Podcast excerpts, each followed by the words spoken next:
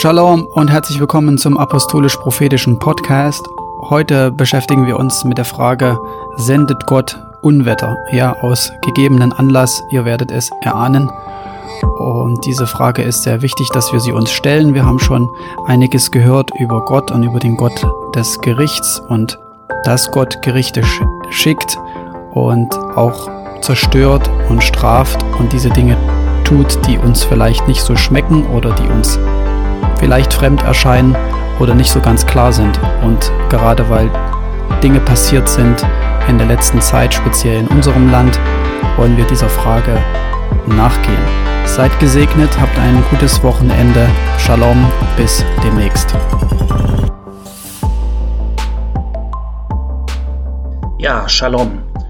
Heute soll es mal um ein aktuelles Thema gehen, beziehungsweise was in den letzten Wochen passiert ist. Ihr könnt es euch vielleicht schon denken, die Flutkatastrophe in äh, Nordrhein-Westfalen und auch in Rheinland-Pfalz. Und das war ja nicht nur dort, sondern auch in Belgien, in den Niederlanden, in Polen und in anderen Ländern gab es solche Sturzfluten und solche sintflutartigen Regenfälle, die unzählige Häuser zerstört haben. Und ja, die Bilder habt ihr sicherlich alle gesehen oder euch Videos vielleicht angesehen.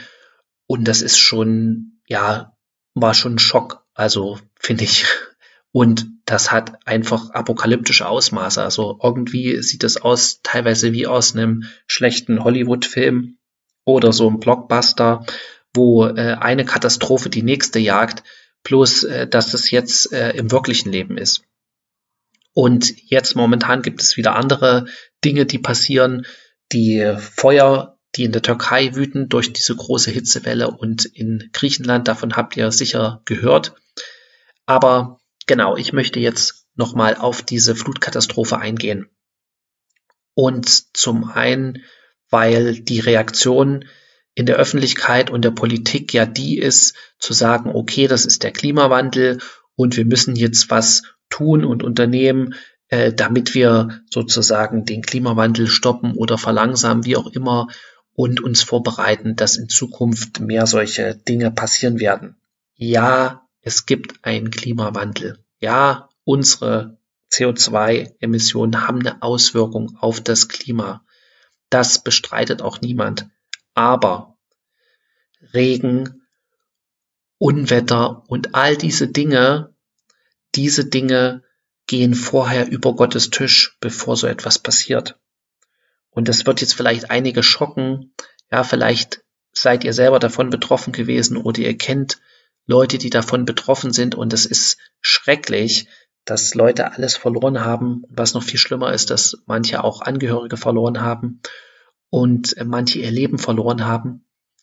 Äh, aber die Bibel redet ganz klar über solche Dinge und dass solche Dinge auch zunehmen werden in der Zeit kurz bevor Jesus wiederkommt. Ja, die Wehen man könnte sagen, das ist eine weitere Wehe gewesen. Die kündigen einfach das an, was nicht mehr aufzuhalten ist, nämlich dass das Kind irgendwann geboren wird. Und genauso sind diese Wehen, Corona ist auch eine Wehe und andere Dinge, die passieren, die kündigen lautstark das an, was uns bevorsteht, beziehungsweise was kommt, dass Jesus wiederkommt. Und sehr bald sogar.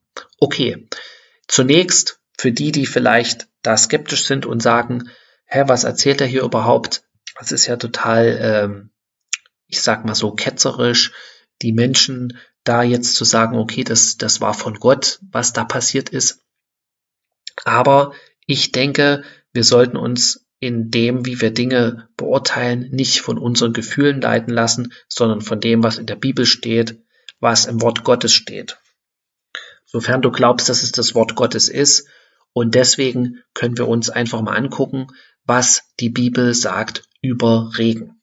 Ja, also wir können jetzt nicht alle Naturgewalten uns angucken. Es gibt Bibelstellen über Erdbeben, es gibt unzählige Bibelstellen über Wind, es gibt aber auch ganz viele Bibelstellen über Regen. Alle können wir uns natürlich nicht angucken, aber einige.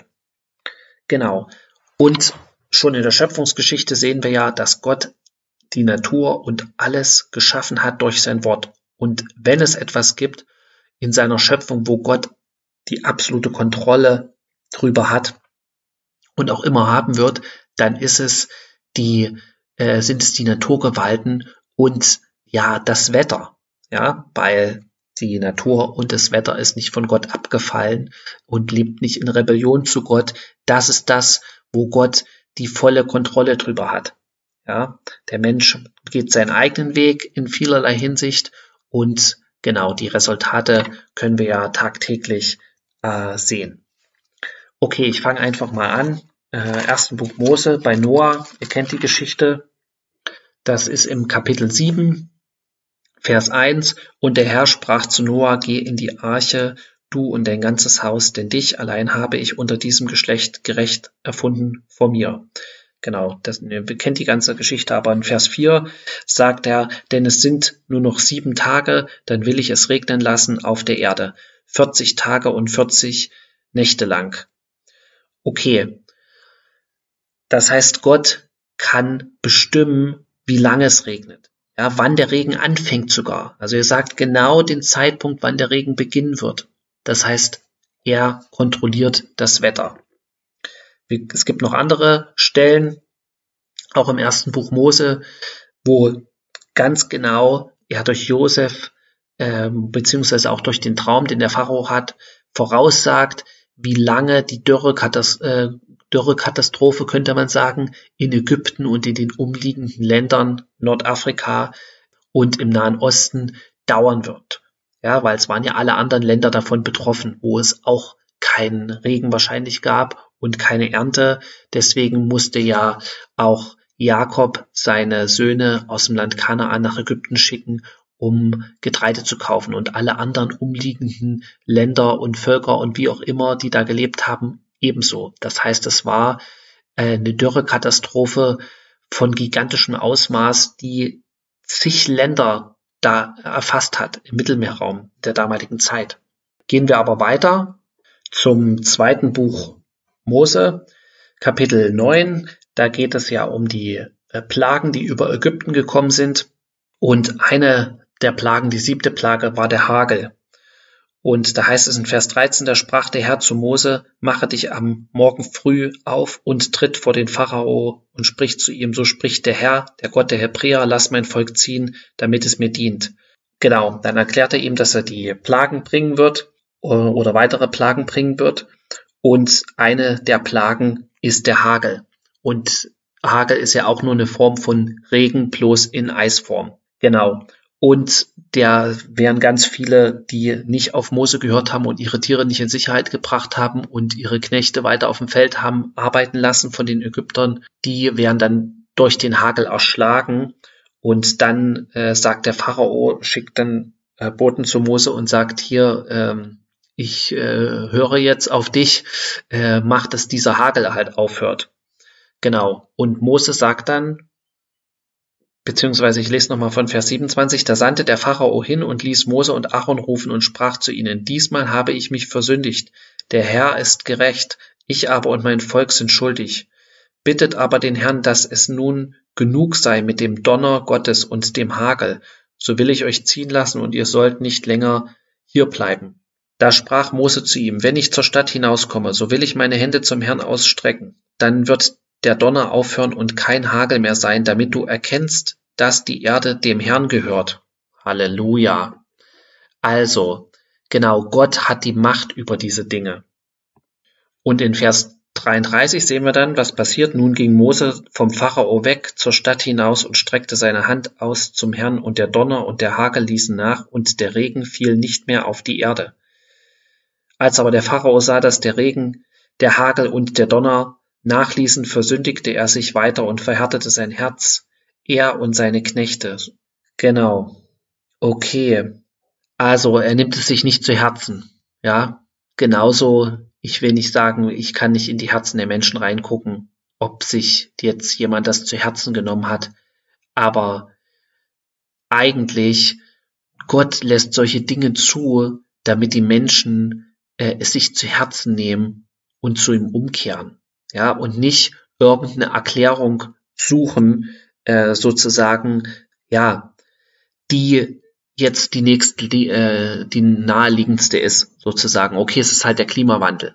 Ja, unsere, mit unseren Sünden hat es natürlich gar nichts zu tun. Ja, dass, dass in Deutschland äh, jeden Tag äh, Tausende äh, oder Hunderte Kinder abgetrieben werden, jeden Monat Tausende, damit hat es sowas natürlich nichts zu tun. Ja, dass äh, ganz viele Leute in äh, äh, Ehebruch leben, ähm, wenn man sich oder in Unzucht, wenn man sich diese ganzen Apps anguckt, wie es da gibt, Tinder, wo man sozusagen ständig sich einen anderen Partner suchen kann. Äh, mit sowas hat das natürlich nichts zu tun, wenn Naturkatastrophen dann kommen. Ja, ich, wenn man sowas sagen würde, würde man wahrscheinlich gesteinigt werden. Gut, das geht nicht mehr, aber man würde, ähm, es würde ein Aufschrei durchs Land gehen, wie man sich sowas erlauben kann, das überhaupt äh, mit sowas gleichzusetzen oder zu sagen, dass das ein Gericht Gottes wäre. Wir gucken uns aber noch ein paar andere Bibelstellen an, wo wir genau sehen, dass die Bibel aber sehr wohl sagt, dass Regen, Unwetter und diese anderen, diese Dinge ein Gericht sind von Gott, was er schickt. Und als nächstes lesen wir dazu äh, im Buch Hiob weiter, Kapitel 28, Vers 24. Denn er schaut bis zu den Enden der Erde und sieht alles, was unter dem Himmel ist.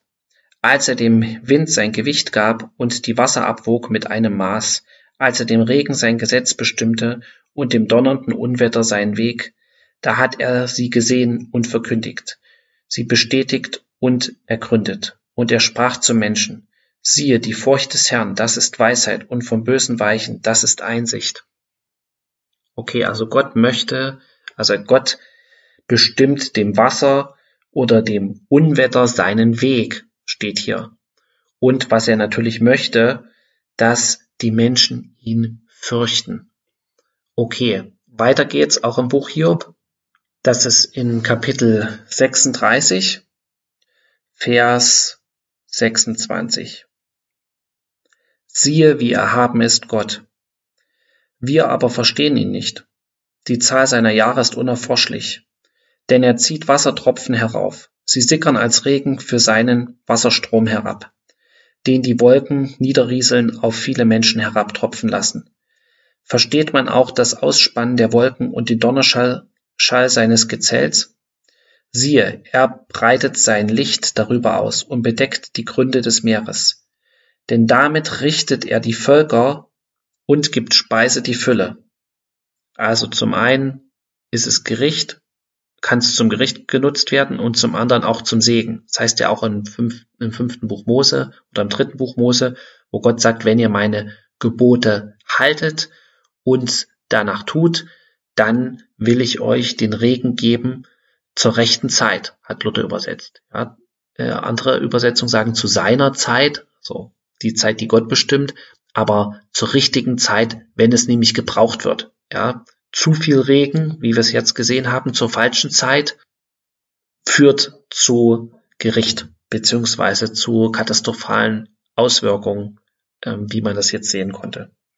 Also Vers 31, denn damit richtet er die Völker und gibt Speise die Fülle. Seine Hände umhüllt er mit dem Blitzstrahl und gebietet ihm zu treffen. Sein Donnerruf kündigt ihn an. Sogar das Vieh sein heranziehen. Okay, es gibt natürlich noch unzählige weitere Bibelstellen zu dem Thema, äh, die wir jetzt nicht alle uns angucken können. Im Buch Jeremia zum Beispiel oder auch in dem Psalm oder in Jesaja, wo ganz klar wird und in anderen Propheten, dass Gott derjenige ist, der bestimmt, wann es regnet und wie viel es regnet. Und wir haben ja jetzt natürlich auch gelesen, dass Gott zum einen den äh, Regen als Segen geben kann, damit das wächst, was die Menschen brauchen zum Überleben, zum Essen, und dass er auch den Regen als Gericht senden kann. Die Frage ist jetzt, waren die Leute irgendwie besonders besondere Sünder, die das jetzt über sich erleiden äh, lassen haben müssen, die davon betroffen waren? Nein, Natürlich nicht. Ja, niemand ist besser, der jetzt nicht davon betroffen ist, als die Leute, die davon betroffen waren. Und das hat auch Jesus gesagt. Ja, das ist auch eigentlich das, was wir davon lernen sollen. Was wir lernen sollen, wenn die Gerichte Gottes über die Erde gehen. Das hat Jesus nämlich gesagt im Lukas-Evangelium, Kapitel 13. In Kapitel 13 steht ab Vers 1, es waren aber zur selben Zeit etliche eingetroffen, die ihm von den Galiläern berichteten, deren Blut Pilatus mit ihren Opfern vermischt hatte. Und Jesus antwortete und sprach zu ihnen, Meint ihr, dass diese Galiläer größere Sünder gewesen sind als alle anderen Galiläer, weil sie so etwas erlitten haben? Nein, sage ich euch. Sondern wenn ihr nicht Buße tut, werdet ihr alle auch so umkommen. Oder jene 18, auf die der Turm in Siloa fiel und sie erschlug, meint ihr, dass diese schuldiger gewesen sind als alle anderen Leute, die in Jerusalem wohnen? Nein, sage ich euch, sondern wenn ihr nicht Buße tut, so werdet ihr alle auch so umkommen. Das sind krasse Worte von Jesus. Ja, und Jesus, äh, wir wissen, dass Himmel und Erde werden vergehen, aber meine Worte bleiben bis in alle Ewigkeit. Genau diese Dinge, die jetzt passiert sind, sind nicht passiert, weil diese Leute böser oder Sünder mehr sündig waren als andere, als wir oder andere, sondern Gott möchte dazu dadurch den Menschen sagen, kehrt um zu mir, hört auf, eure bösen Wege weiterzugehen, hört auf, Ehe zu brechen, hört auf zu lügen, hört auf zu stehlen, hört auf zu betrügen, hört auf zu töten, hört auf, Götzen anzubeten. Ja, das Werk eurer Hände, wie es in der Bibel heißt. Ja, sie beteten an das Werk ihrer Hände. Du kannst auch ein Atheist sein und bist ein Götzendiener, weil du das sozusagen verehrst und anbetest, äh, was du selbst dir erschaffen hast und gemacht hast, anstatt Gott die Ehre zu geben. Und wir als Gemeinde oder als Christen sollten nicht nur den Menschen Trost und Hilfe und wie auch immer Solidarität spenden, sondern sie auf den richtigen Weg führen, ihnen sagen, dass Gott ein Gott ist, der liebt, aber auch ein Gott, der richtet, ein Gott, der voller Liebe und Barmherzigkeit ist, aber auch ein Gott, der richten wird. Und genau deswegen braucht ihr Jesus. Genau deswegen braucht ihr Jesus und müsst das in Anspruch nehmen, was er am Kreuz getan hat und ihm vertrauen. Weil es heißt auch, im, Lukas, äh, im Johannesevangelium, ja, wer an den Sohn Gottes glaubt, und Glauben kann man auch mit Vertrauen übersetzen, ja, der wird nicht gerichtet. Wer aber dem Sohn Gottes nicht glaubt oder nicht vertraut, könnte man auch so übersetzen, der bleibt unter dem Zorn Gottes. Ja, das steht im Johannesevangelium Kapitel 3, äh, ab Vers 36. Und gehen wir noch mal kurz zu Hiob zurück. Das Buch Hiob ist übrigens eins der ältesten, wahrscheinlich das älteste Buch der Bibel, auch wenn es in der Mitte ist. Und da heißt es in Kapitel 36, da hatten wir vorhin ja schon draus was gelesen, Vers 10. Er öffnet ihr Ohr der Zurechtweisung und befiehlt ihnen, sich von der Bosheit abzukehren. Wenn sie dann gehorchen und sich unterwerfen, so werden sie ihre Tage in Glück vollenden und ihre Jahre in Wohlergehen. Genau. Also Gott möchte, dass die Menschen zu ihm umkehren, dass in solchen Katastrophen die Menschen nach ihm fragen, nicht als erstes den Schuldigen suchen, ja, okay, die, die Regierung, die jetzt seit äh, Jahrzehnten an der Macht war oder die Partei, die seit Jahrzehnten an der Macht war, die ist daran schuld, weil sie sozusagen nicht genug gegen den Klimawandel getan hat. Ja, genau. Nein, wir in Deutschland müssen umkehren von unseren bösen Wegen. Wie viele Gesetze wurden erlassen, die Gott in Gräuel sind? Ja, das heißt auch in der Bibel, wir denen die Süßes sauer nennen und Saures süß, die aus gut böse machen und aus böse gut. Und da gibt es viele Gesetze, die in den letzten Jahren sozusagen verabschiedet wurden, die komplett gegen alle Gebote Gottes sind. Okay, aber da werden wir ein andermal drüber reden. Das brauchen wir heute nicht besprechen. Genau. In diesem Sinne möchte ich nochmal kurz zusammenfassen. Gott ist derjenige, der die Naturgewalten beherrscht. Gott ist derjenige, der den Regen sendet und auch die Menge bestimmt, wie viel kommt. Und Gott tut es nicht, weil er die Menschen hasst oder ihnen Schlechtes will. Aber er bringt es als Gericht und auch als Warnung. Und Gott möchte damit sagen, kehrt um zu mir. Kommt zu mir, fürchtet mich, haltet meine Gebote und kommt auf den richtigen Weg zurück. Okay, in diesem Sinne wünsche ich euch Gottes Segen und gebt es einfach weiter. Ja, redet mit anderen über euren Glauben. Redet mit anderen darüber, was Jesus in eurem Leben getan hat. Und sagt ihnen auch, dass Jesus wiederkommt und dass sie umkehren müssen. Ja, nicht nur, dass Jesus sie liebt. Wir sollen den Menschen auch sagen, dass sie umkehren müssen.